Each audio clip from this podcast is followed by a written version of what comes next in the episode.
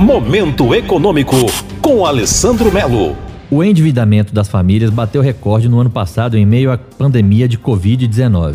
Mostram os números do Banco Central e da Confederação Nacional do Comércio de Bens, Serviços e Turismo, CNC. Em novembro do ano passado, segundo o Banco Central, o endividamento das famílias com bancos atingiu 51% da renda acumulada nos 12 meses anteriores, novo recorde da série histórica, que tem início em janeiro de 2005. Todas as dívidas com bancos entram no cálculo, incluindo o crédito para a compra da casa própria. Ainda, segundo números do Banco Central, o comprometimento da renda das famílias com empréstimos bancários ficou em 20,87% em novembro do ano passado, último dado disponível. Apesar da alta no endividamento das famílias em 2020, números do Banco Central e da CNC ainda não confirmam um quadro claro de aumento da inadimplência. De acordo com o Banco Central, a inadimplência das pessoas físicas com bancos, atrasos superiores a 90 dias, terminou o ano passado em 2,8% abaixo dos 3,5% registrados em 2019. Nesse momento de alta do endividamento e possível impacto de inadimplência, todos nós, em primeiro lugar, devemos encarar a realidade, mas sem entrar em desespero.